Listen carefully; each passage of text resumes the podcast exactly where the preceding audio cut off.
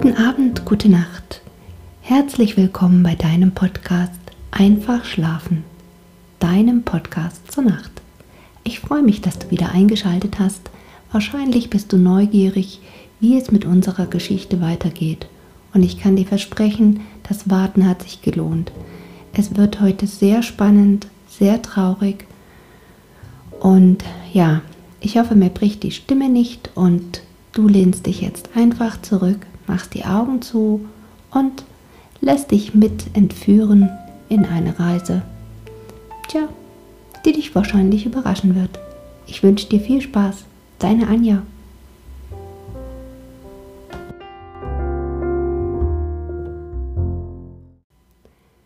Die Marode Brüder.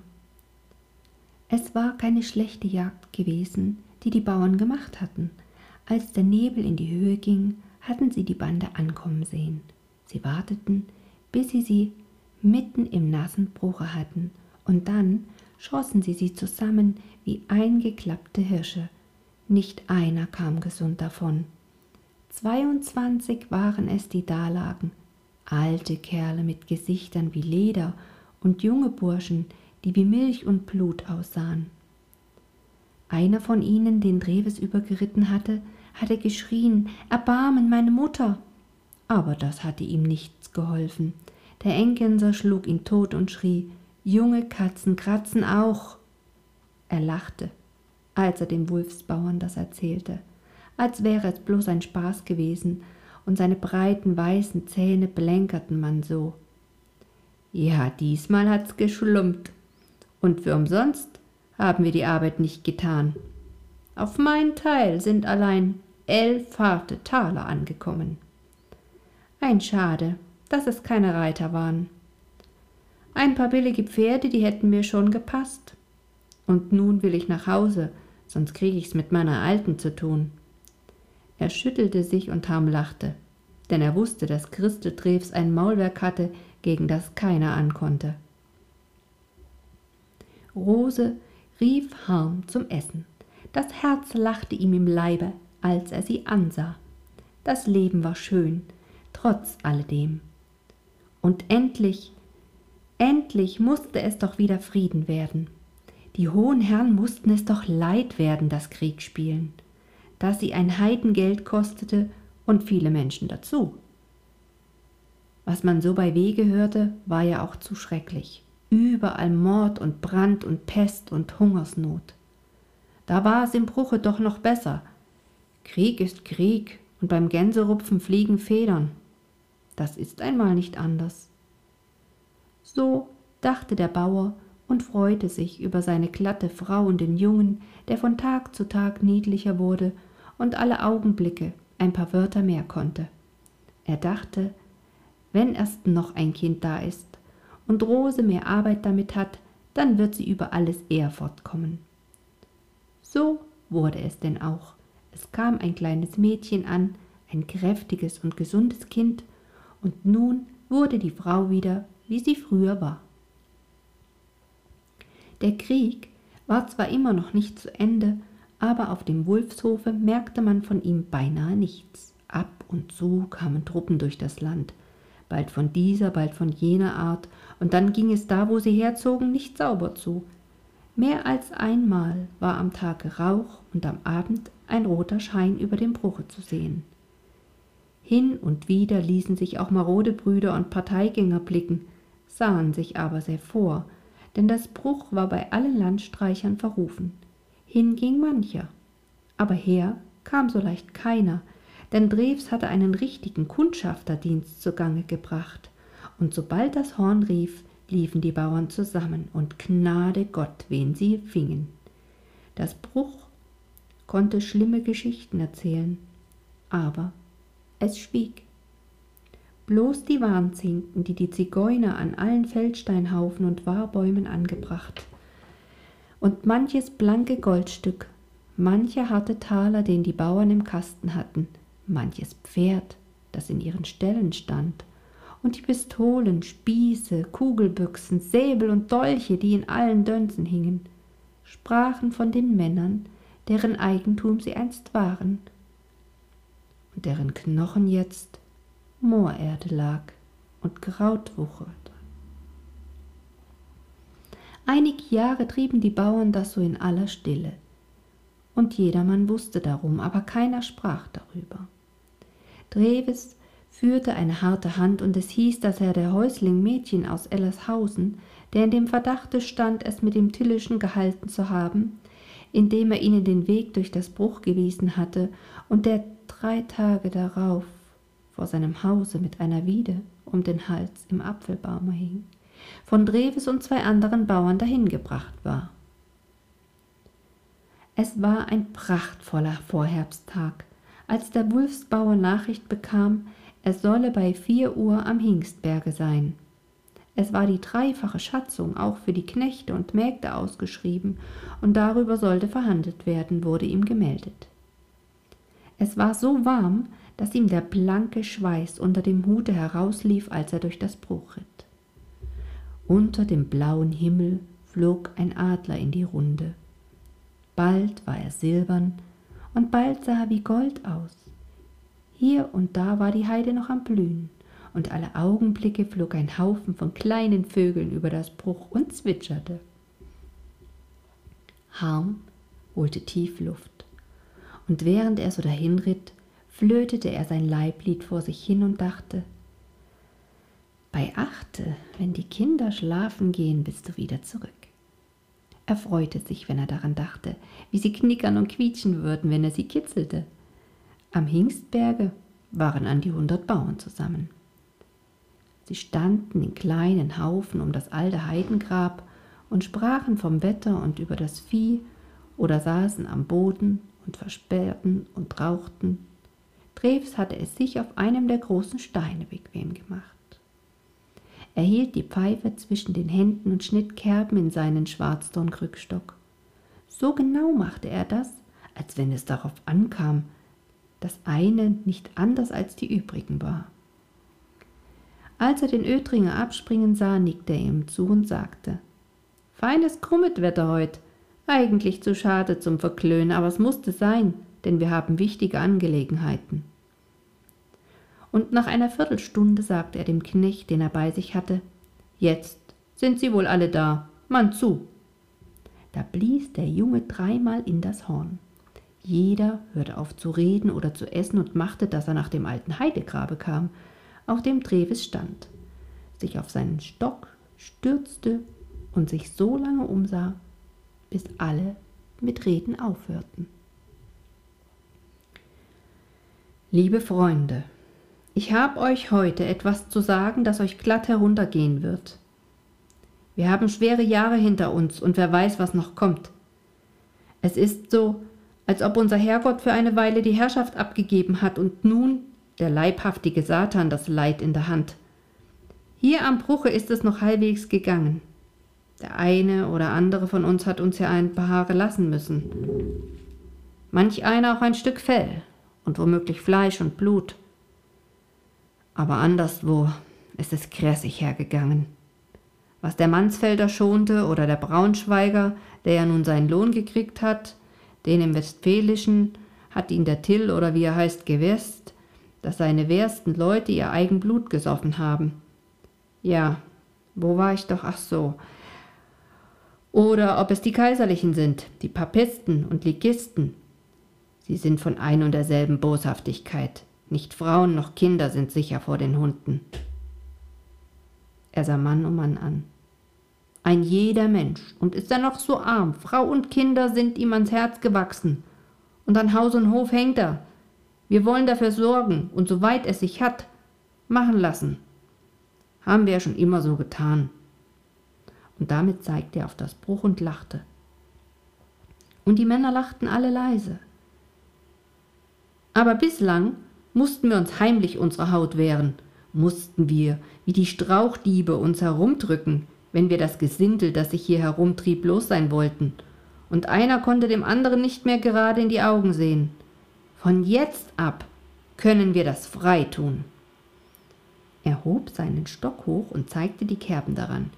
Seht her, ich habe einhundertundsiebzehn Kerben hier eingeschnitten, 32 auf der einen und die übrigen auf der anderen Seite. Die 85 Kerben bedeuten, dass ich mitgeholfen habe, 85 Landstreicher, Saudiebe, Tadern und Marodebrüder und einen verräterischen Hund dahin zu bringen, wo sie von Gottes und Rechtes wegen hingehören. Unter die Erde nämlich. Dass die Würmer sie fressen und dass sie davor nicht sich ekeln. Die 32 Kerben aber, meine Freunde, die bedeuten, dass ich 32 Menschen von dieser Art mit meiner eigenen Hand beiseite gebracht habe. Er holte tief Luft und wischte sich mit der Hand über die Stirn und sprach leiser. Unser Herrgott wird mir das vergeben, Auge um Auge, Zahn um Zahn, so lehrt uns die Schrift. Wir sind hier keine Räuber und Mörder, aber wenn der Wolf uns über das Weidevieh kommt und der Marder uns an die Hühner geht, dann besinnen wir uns nicht lange. Ich hab bis zu dem Tage, dass das Schinden hier losging, keinem Menschen einen Schlag gegeben, seitdem ich die jungen Hosen aushabe. Und lieber wäre es mir, ich hätte reine Finger. Aber was sein muss, muss sein. Und ich schlaf so gut wie vor dem, und ich glaube, es ist keiner von uns, der das nicht auch von sich sagen kann. Er sah die Männer der Reihe nach an und blinkerte dem einen oder anderen, der ihm blanke Augen machte, besonders zu.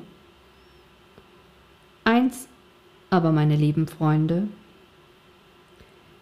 das drückt uns doch dabei. Was wir taten, mussten wir tun. Aber es war uns nicht nach der Mütze, dass wir es ohne die Erlaubnis unseres Herrn Herzogs, und da nahm er seinen Hut ab und alle taten es ihm nach, tun mussten.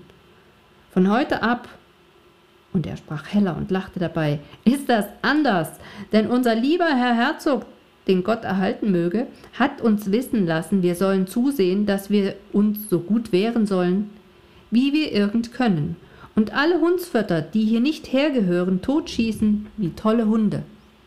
Er lachte, dass man seine großen Zähne sah.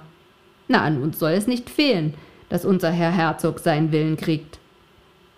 Lieber wär uns ja, wir könnten so leben wie früher, unsere Arbeit in Frieden tun und Gott loben. Aber das ist nun einmal nicht anders, und darum sage ich euch, was nicht hierher gehört, was im Land herumzieht und raubt und stiehlt, was Menschen schindet und Häuser ansteckt, das ist Raubzeug und muss auch so behandelt werden.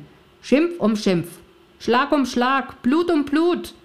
Daran wollen wir festhalten, auf dass es uns gut geht und wir lange leben auf Erden. Er wischte sich den Schweiß aus dem Gesichte und schloss. So, nun wisst ihr, woran ihr seid. Und ich denke, meine lieben Freunde, es ist nicht mehr als recht, wenn ich euch bitte, es mir nachzutun. Und dabei nahm er seinen Hut ab, hielt ihn hoch und schrie, Lang lebe unser Herzog Christian, unser allergnädigster Herr! Die Krähen, die über das Bruch flogen, schwenkten zur Seite, so schrien die Männer. Alle hatten sie blanke Augen, als sie zu Drews gingen und ihm sagten, Drewsbur, das war aber eine Rede. Besser kann es auch unser Herr Pastor nicht. Aber dann horchten sie wieder auf, denn die Wiegenberger erzählten, dass es überall von Kriegsvölkern wimmelte, von Dänen und Ligisten und von Mansfeldern und Braunschweigern, die der Tilly und der Waldstein hin und her jagten wie der Hund die Hühner, und die es mit Brennen und Morden schlimmer trieben als je zuvor. Was eigentlich los war, wusste so recht keiner.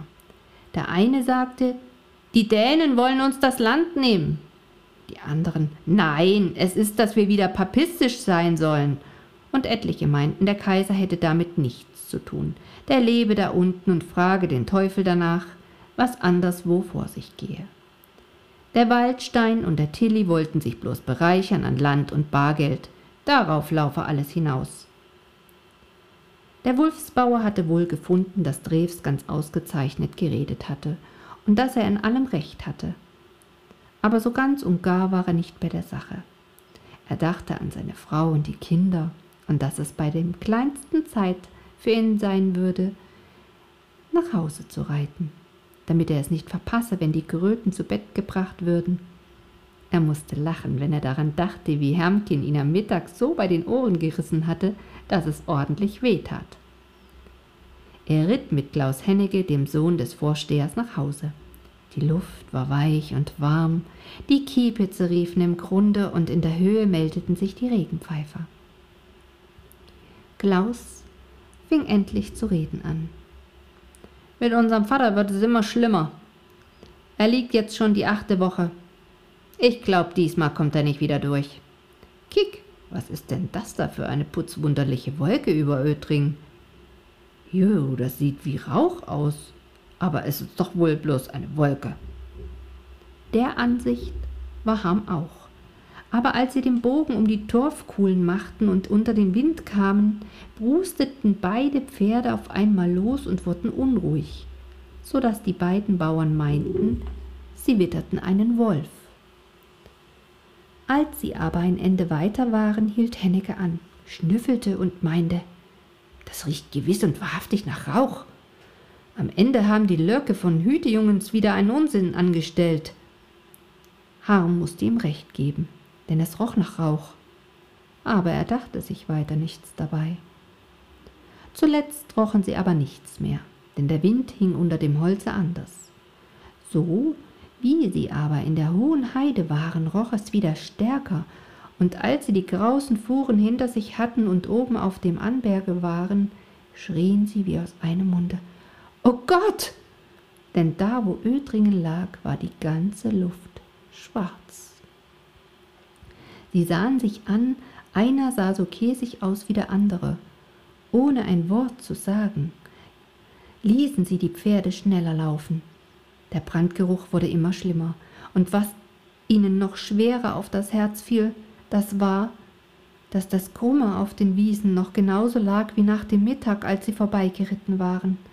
Sie jagten, was die Pferde hergeben wollten, und als sie aus dem Walde kamen, hielten sie und zitterten am ganzen Leibe. Vor ihnen auf dem Wege lag der Kuhhirt, tot, auf dem Rücken, und sein Hund schnüffelte an ihm herum. Sie sprangen ab und sahen sich Tönnes an. Er hatte einen Schnitt über den ganzen Hals. Sie zogen ihn beiseite und dann horchten sie nach dem Dorfe hin da war es ganz still. Nur die Ragkrähen lärmten über den Eichen. Sie gingen Schritt für Schritt näher, die eine Hand am Messer und die andere am Zügel. Im Wege lag eine zerbrochene Steingutflasche, wie sie im Dorfe keiner hatte. Weiterhin fanden sie einen blutigen Lappen und daneben ein Stück Wurst. Sie hielten an und horchten. Nichts war zu hören, keine menschliche Stimme war zu vernehmen, kein Stück Vieh brüllte, kein Hahn gackerte, kein Hund bellte. So kamen sie an den Reinkenhof. Der stand noch, aber die Fenster waren eingeschlagen und die Türen waren offen. Bettfedern lagen überall verstreut und Stroh und Heu und Hafer. Im Haus war alles kurz und klein geschlagen. Im Flett ging die gelbbunte Katze umher und quarte gottsjämmerlich. Die Dönse sah aus wie ein Schweinestall. Voller Unrat war sie. Kein Stuhl war mehr heil, kein Teller mehr ganz. Im Grasgarten lagen der Kopf und die Beine und die Kaldaunen von einem rotbunten Kalbe und daneben das Spinnrad, aber in lauter Stücken. Klaus und Harm sprachen kein Wort. Sie kamen nach Hingstmannhof, da sah es genauso aus, nur dass quer über der Diele der Hütte Junge tot lag. Er hatte ein tiefes Loch in der Stirn. Bei Mertens war es nicht anders und auf dem Henkenhofe dergleichen, bloß dass da wenigstens keine Leiche zu finden war. Auch auf den anderen Höfen war geplündert und alles entzwei geschlagen. Aber die Bauern schienen rechtzeitig Wind bekommen zu haben, so dass sie sich hatten bergen können. Mit einem Male sah sich der Wulfsbauer wild um und rief, Ja, aber wo brennt es denn nun, heiliger Gott? Er saß auf und jagte davon, und hinter ihm jagte Klaus Hennecke. Quer durch die Heide ritten sie, und je weiter sie kamen, umso mehr roch es nach Rauch. Und dann, und dann hielt Harm Wulf an und sprang ab und machte ein Gesicht, als ob er losweinen wollte, und er sah dahin, wo sein Hof gestanden hatte, denn da war alles ein Rauch und ein Qualm, bloß dass hier und da eine Flamme zu sehen war. Was ist denn das? stotterte er. Ihm war, als ob kein bisschen Kraft mehr in den Beinen war, so dass er Klaus an den Arm fassen musste. Und dann schrie er Rose. Rose. Er lief um die Brandstätte herum in den Grasgarten hinein, sah in den Sod, kletterte auf dem brennenden Balken hin und her, sah gegen Himmel, schüttelte den Kopf und sagte mit einem Lachen, bei dem es Hennecke kalt überlief, in der Burg. Ja, sie wird in der Burg sein. Klaus nickte. Ja, das glaube ich auch. Da werden sie wohl alle miteinander hin sein und das Vieh auch. Und der Junge von Hinstmann und Tönnes, die, die werden allein noch draußen gewesen sein, und da musste es ihnen so gehen.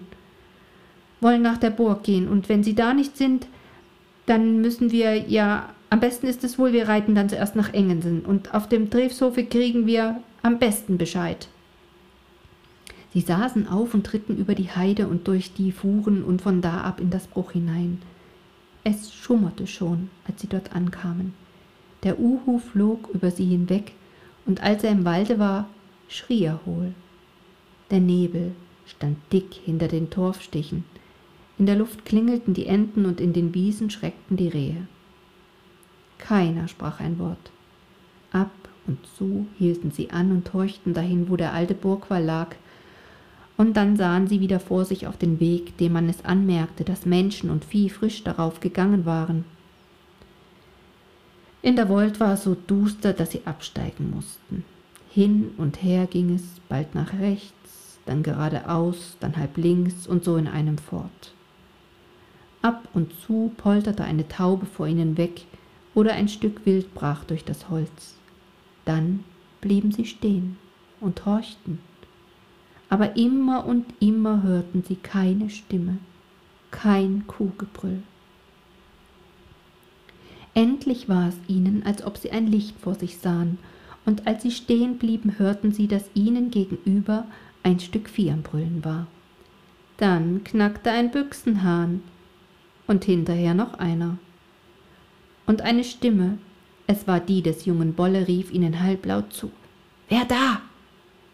Harm flüsterte ihm zu. Wir sind es, Harm und Klaus. Wo ist meine Frau?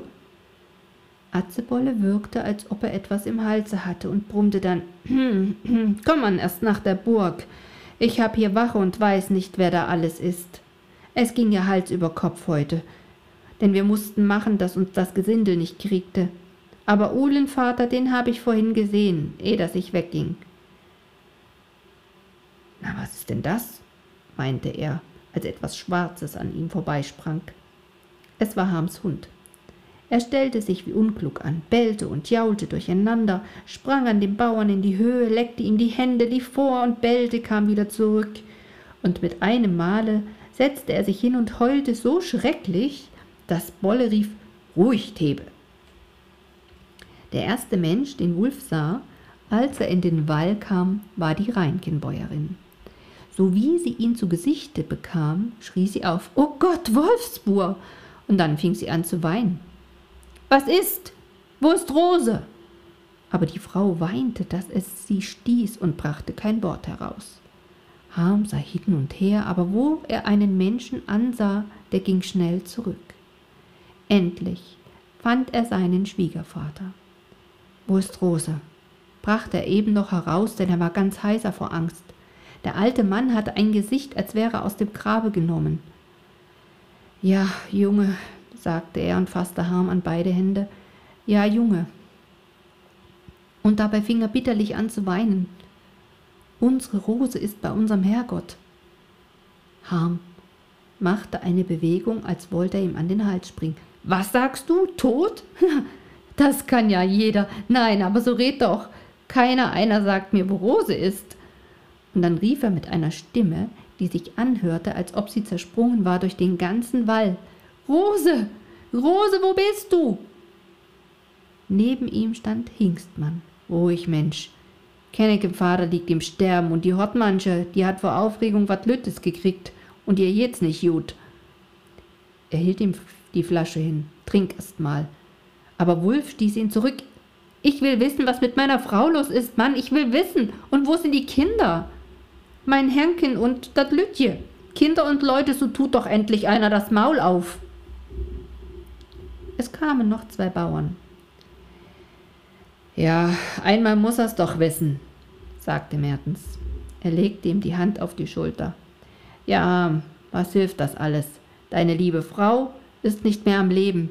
Sie ist zu Hause geblieben und die Kinder auch und dein Vater auch und der eine Knecht und ebenso die beiden Mädchen. Weiß der Teufel, wie die Beistienhunde zuallererst nach dir hingefunden haben, wo dein Hof doch so abgelegen ist. Harm sah von einem zum anderen. Er sah aus wie ein Kind, das sich vor dem Hunde nicht von der Stelle traut. Seine Hände hingen an seinen Hosen, gingen auf und ab. Seine Lippen beberten, der kalte Schweiß stand ihm vor der Stirn. Jeder konnte hören, wie ihm das Herz im Leibe arbeitete und wie ihm die Luft nicht zum Hals heraus wollte. Endlich quälte er heraus. Ja, sind Sie verbrannt? Oder was ist? Die Männer sahen weg. Schließlich sagte Horstmann, wir wissen da alle weiter nichts davon. Der einzigste Mensch, der am Leben geblieben ist, das ist Tedel. Aber der ist ja wohl ganz von Sinnen geworden. Der sitzt da hinten beim Feuer und grient und zieht in einem fort das Messer an, das er in der Hand hat. Harm stürzte mehr, als er ging dahin, wo er den Knecht sitzen sah. Als er vor ihm stand, lachte der ihm in das Gesicht und wies ihm das Messer, aber mit einem Male ließ er es fallen, schlug beide Hände vor den Kopf und heulte los. Der Bauer schüttelte ihn. Junge, dann sag du mir doch, was da nun eigentlich begeben hat. Kein einer Mensch will davon was wissen. Er setzte sich neben ihn und legte ihm die Hand über den Hals. Nun los! Der Knecht sah ihn zuerst an, als ob er ihn noch kein einziges Mal gesehen hatte. Und dann fing er an. Sie sind alle tot, alle miteinander. Frau ist tot und Tenak ist tot und Hermkin ist tot und das Lütje auch.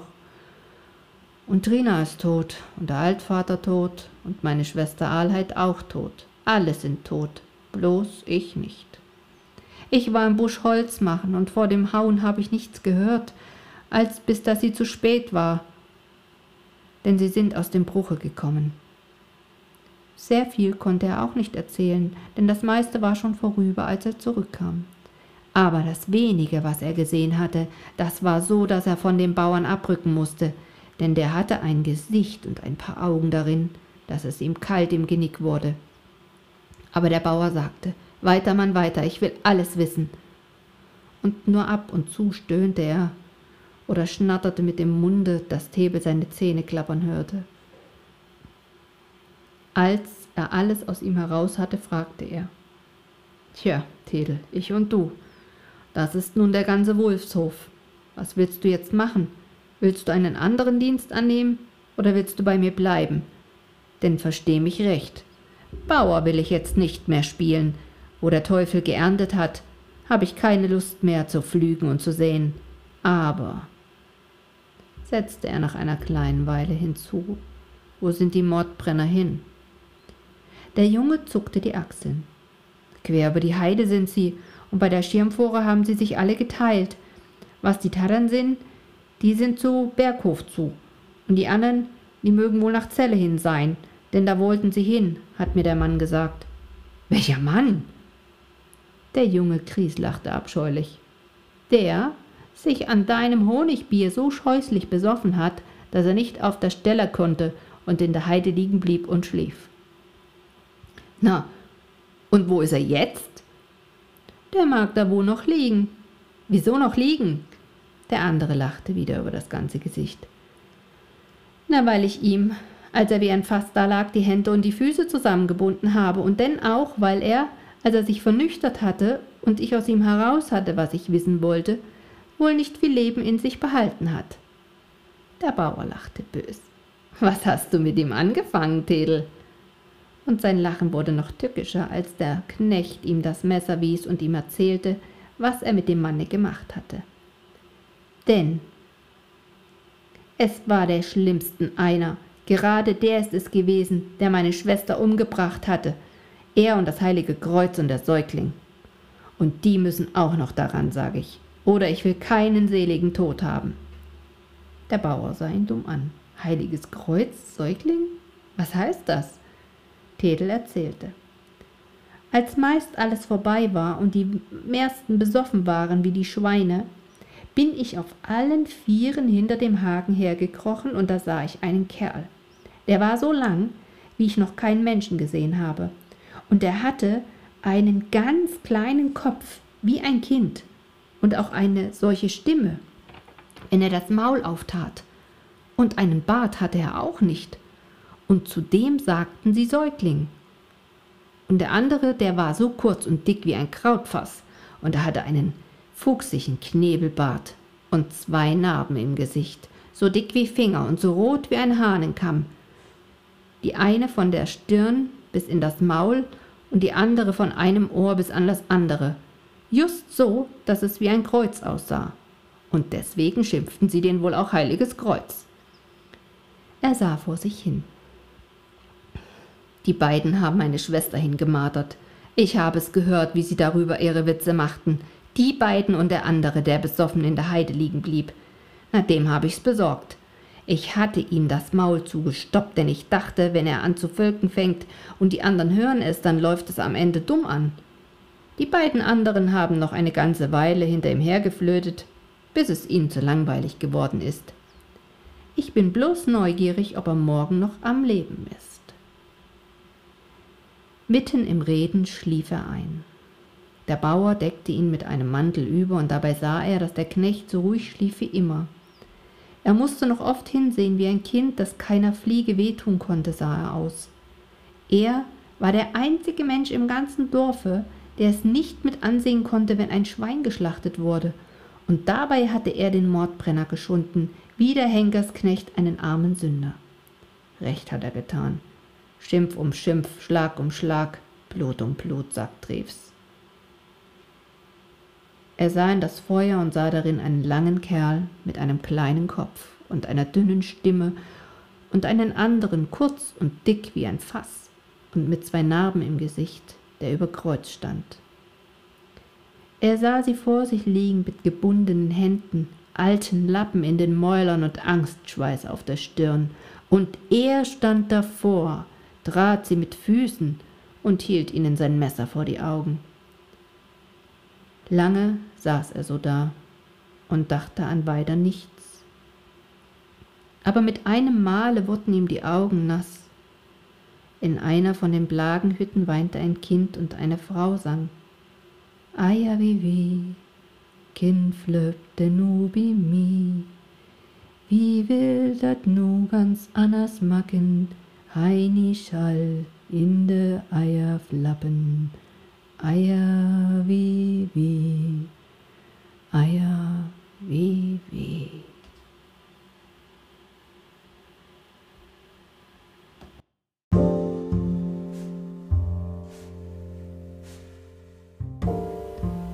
Ja, das war die Geschichte von den Marode-Brüdern und ich war ziemlich geschockt, dass der Harmsitz seine Frau und seine zwei Kinder und auch die ganzen Leute vom Hof verloren hat, bis auf den Theben. Ähm, wenn ich mir vorstelle, wie man sich da fühlt, du gehst frühs weg, bist gut gelaunt, der Tag ist schön, ähm, du freust dich schon darauf, wie es ist, wieder zu Hause zu sein und dann voller Vorfreude und dann siehst du, es brennt. Und dann kommst du dorthin und einer nach dem anderen und ja, also ich habe ja keine Ahnung, ob du diese Worte jetzt überhaupt noch hörst, weil vielleicht bist du ja auch eingeschlafen. Falls nicht, dann lag es vielleicht auch an diesem blutrünstigen Kapitel. Ich wünsche dir jetzt dennoch eine gute Nacht und freue mich, wenn du bald wieder einschaltest, wenn es um die nächste Folge geht und ja, ein liebes Dankeschön dafür, dass du ein treuer Hörer oder eine treue Hörerin bist. Ich würde mich freuen, wenn du mir Feedback gibst, gerne über die Sprachnachricht hier bei Enker oder an die E-Mail einfach schlafen at gmx.de. Vielen Dank und bis zum nächsten Mal. Deine Anja.